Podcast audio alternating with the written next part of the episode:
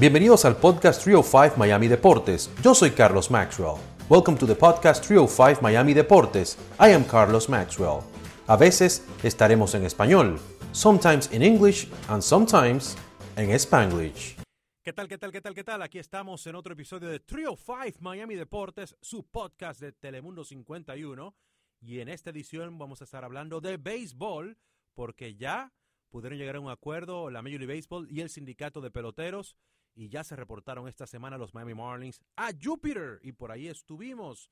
Señores, Miguel Rojas fue uno de los que habló con los medios de comunicación y le preguntaron, eh, nuestro colega Jorge Ebro del Nuevo Herald le preguntó, óyeme, Derek Jeter dijo que dejó esto mejor que hace cinco años, que está mejor que hace cinco años. Y Miguel Rojas está de acuerdo y así contestó el venezolano.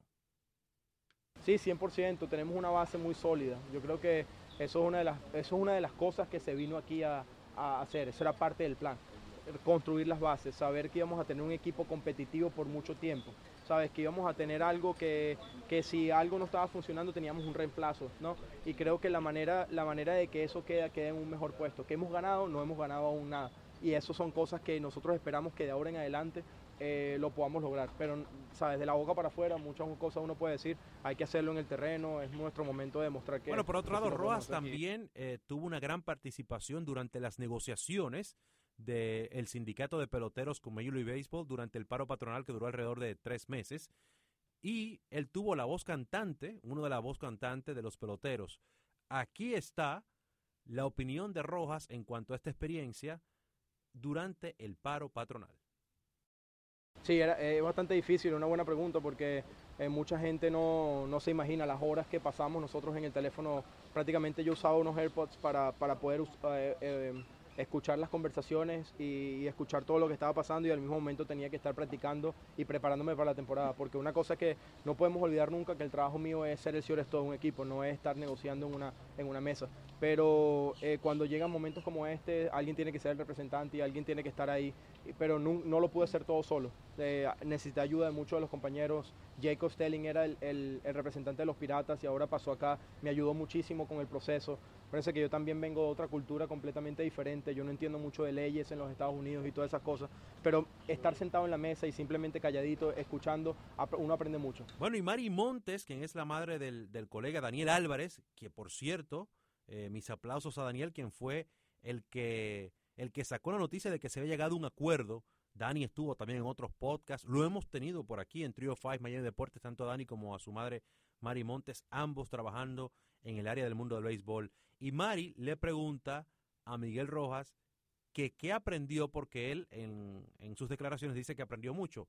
¿Qué aprendió? Aquí está la respuesta de Miguel Rojas. Yo creo que bueno, una de las cosas que, aprendí fue que el béisbol tiene una parte eh, en el, en el business que en, los negocios, digamos, que, que, es muy diferente a la que nosotros vivimos día a día. Nosotros no estamos acostumbrados a que nos, a que nos hablen de repente de cuánto dinero ganan en, en esto o en la televisión o en los carteles que están en los anuncios. Uno siempre piensa de niño y cuando uno viene creciendo que eso está ahí porque, ¿sabe? Porque está ahí, porque lo ponen en la televisión y ya. Eh, entender esa parte del negocio es algo que uno aprende mucho. Uno aprende de que no, no, no, todo cae de los árboles, sino que hay una, un proceso y entonces empiezas a entender que uno, uno necesita recibir dividendos también de esa parte y uno empieza a ver que el, el, la medida que uno tiene que tomar para poder hacer esto es, es, fajarse por los peloteros que lo hicieron anteriormente por ti, porque uno a veces piensa, uno está en esto que se, está tan bonito y tan nice, y uno piensa que, bueno, esto cayó de las nubes. No, esto hubo otros peloteros que lucharon muy fuertes para que nosotros tuviésemos todas estas eh, estructuras que tenemos ahora. Bueno, Rojas, que en octubre del 2021 firmó un contrato con los Marlins de dos años y 10 millones de dólares. Él es el noveno Marlin con más apariciones. Él habló sobre la comunicación que tuvo con su paisano David Concepción. Tuve la oportunidad de, hablar con Concepción en un vuelo que, que tuve con él. Hablamos sobre el paro del 94-95 cuando él apenas era eh, un jugador que estaba comenzando, un novato en la liga. Cómo todos los otros jugadores lo ayudaron a él a sobrepasar ese momento. Y yo creo que para, nos, para mí eh, fue bastante impactante e importante de que yo ahora como veterano pudiera hacer algo parecido con los muchachos. No, no quiero decir darle dinero ni mucho, ni mucho menos, pero eh, recuerdo el momento que él me dijo que, que, hasta en ese momento él no sabía qué hacer, si regresarse a su país o quedarse aquí. Y muchos de los veteranos, eh, empezando por peloteros de repente como Tony Clark, que es ahora el, el líder de nuestra cabeza, no los había dicho mucho, van a tener que darle mucho soporte a los peloteros jóvenes, van a tener que hablar con ellos porque ellos no entienden de lo que está sucediendo, pero ellos van a hacer lo siguiente, que van a estar sentados en, esta, en este puesto y por eso para mí es, eh, me siento orgulloso de que pude representar no tan solo a los peloteros de los Marlins, sino a los latinos en, las grandes ligas. Y finalmente, Miguel Rojas también por ahí en Júpiter habló sobre ganar. Eh, el colega Dani Álvarez le preguntaba también, hey, eh, Don Madden dice que hay que ganar. El año pasado el equipo eh, tuvo 67 victorias, pero todo fue un proceso, porque señores, eh, tenemos que recordar que los Kansas City Royals pasaron por un proceso similar, de arreglar su finca, como dicen, sus ligas menores, y luego ganaron la Serie Mundial. Los Chicago Cubs por igual, un proceso en el cual tú eh, creas la base en tu, en tu sistema de ligas menores, en las academias que hay, por ejemplo, en República Dominicana, todos los equipos tienen una, y ya luego tú empiezas a ver los frutos. Y los Marlins han estado en estos últimos años en ese proceso. Aquí Miguel Rojas habla sobre eso, sobre ganar, empezar a ganar ya aquí en Miami. Sí, no ha cambiado nada en esa mentalidad, sí no ha cambiado absolutamente nada. De verdad que fue inesperado y y un poco impactante ¿no? lo, que, lo que pasó con, con Derek, simplemente por la, por la razón de que uno lo ve a él como, ¿sabes? como un ídolo y tenerlo en tu organización siempre fue un plus y, y ahora no verlo es, es un poco difícil eh, sabiendo el plan que se traía desde el principio, pero, pero es la oportunidad de nosotros de seguir adelante con lo que se creó y, y, poder seguir y poder seguir esa mentalidad ganadora que se quiere tener aquí en esta organización. Porque no importa no importa qué tanto los peloteros quieran todos tenemos que estar en la misma página. Tenemos que prácticamente olvidar lo que lo que lo que pasó positivo o negativo ya eso pasó ya está por encima de nosotros. Los peloteros lo que tenemos que venir para acá es a jugar pelota y, y ganar juegos.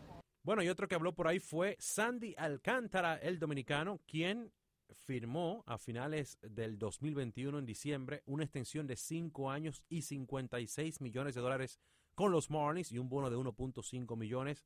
Felicitaciones para él. En el 2021 tuvo marca de 9 y 15, efectividad de 3.19 y pudo haber tenido más victorias. En muchas ocasiones eh, no tuvo el apoyo ofensivo eh, que iba acorde a su participación como lanzador. En 205 innings y dos tercios eh, propinó 201 ponches, muy buenos números, pero ahora una de las reglas, uno de los acuerdos nuevos del paro patronal es que habrá bateador designado universal, o sea, en la Liga Nacional. De eso habla un poquito Sandy en unos momentos. Vamos a escuchar eh, a Sandy Alcántara hablando sobre lo que es el regreso ya a la acción y el hecho de haberse reportado a Júpiter. Súper contento, este, súper contento de estar de regreso, este, poder estar aquí juntos, todos todo nuestros compañeros, este, trabajar juntos en el terreno.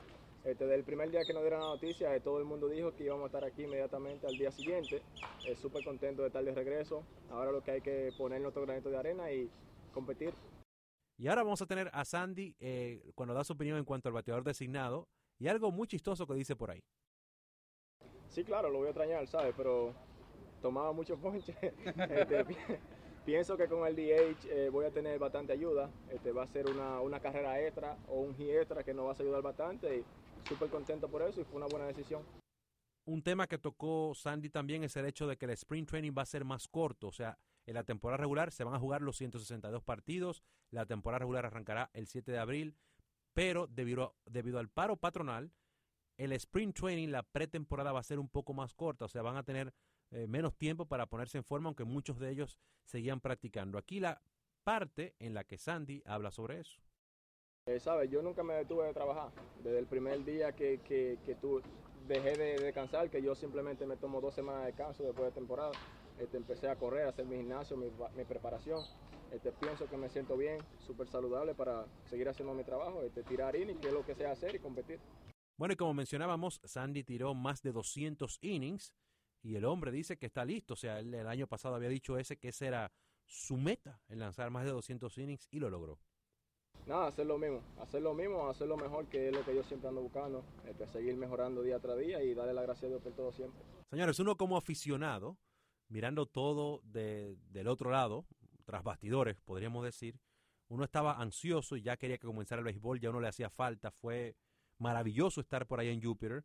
Imagínense cómo se sentirá el pelotero también, que ya está ansioso de que quiere empezar a jugar. Aquí Sandy Alcántara habla sobre esa incertidumbre, podríamos decir, y sobre lo que fue el proceso de ir viendo eh, cómo se iba desencadenando todo esto y que ya querían comenzar a jugar.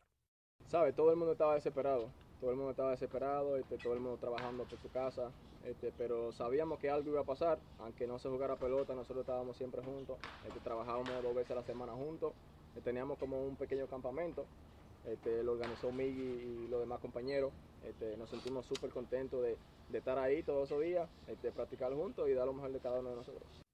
Bueno, Sandy habló ahí también un poquito sobre lo que fue esta unión de los peloteros en este proceso de negociaciones entre MLB y el sindicato de peloteros. Sabes, súper importante, ya que nos mantuvimos juntos, que eso era lo que estábamos buscando, apoyándonos cada uno de nosotros sin importar la dificultad.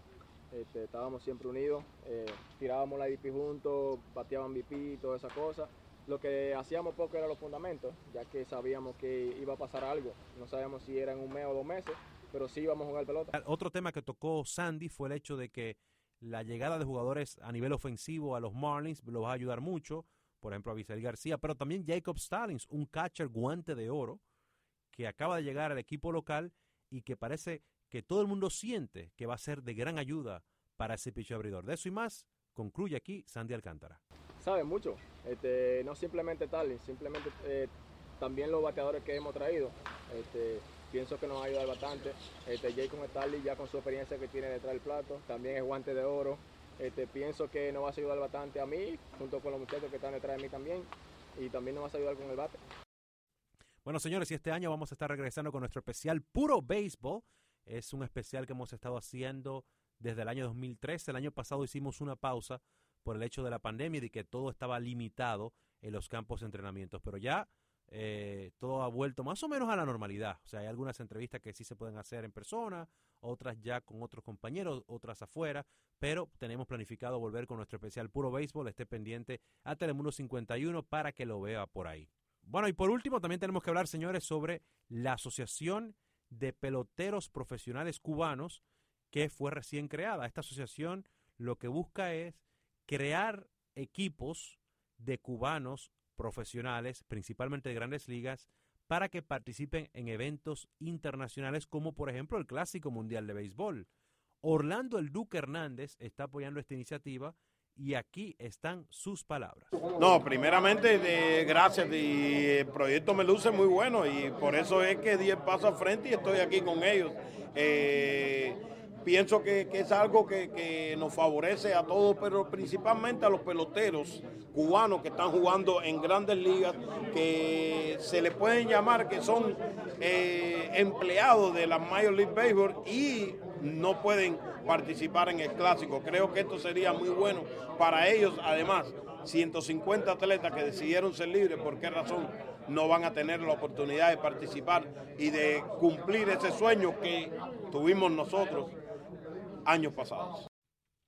Bueno, la idea es que jueguen estos eh, peloteros internacionales, o sea, los que están aquí en Estados Unidos y en otras ligas profesionales, pero no los que están en la isla, pues ellos ya participan con Cuba en otros eventos.